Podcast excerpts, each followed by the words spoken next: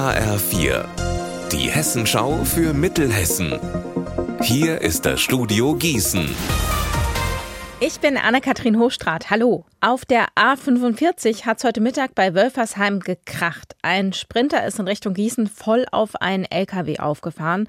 Der Fahrer des Sprinters wurde dabei eingeklemmt, hat den Unfall aber überlebt und war ansprechbar.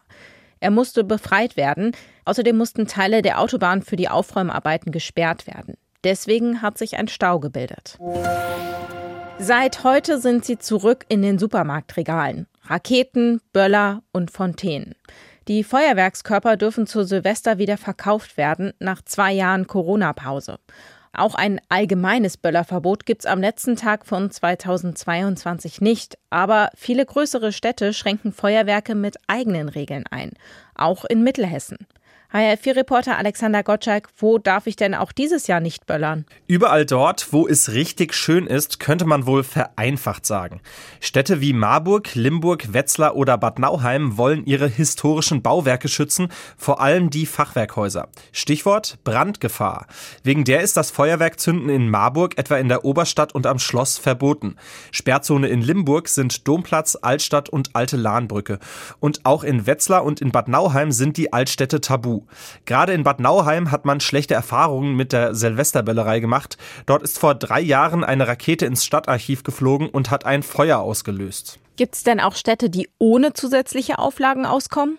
Ja, die gibt es, Gießen und Friedberg zum Beispiel, wobei das nicht heißt, dass dort überall nach Lust und Laune geböllert werden darf.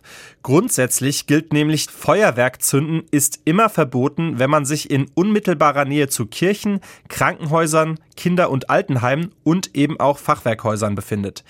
Wer gegen diese Auflage verstößt, riskiert bis zu 10.000 Euro Strafe.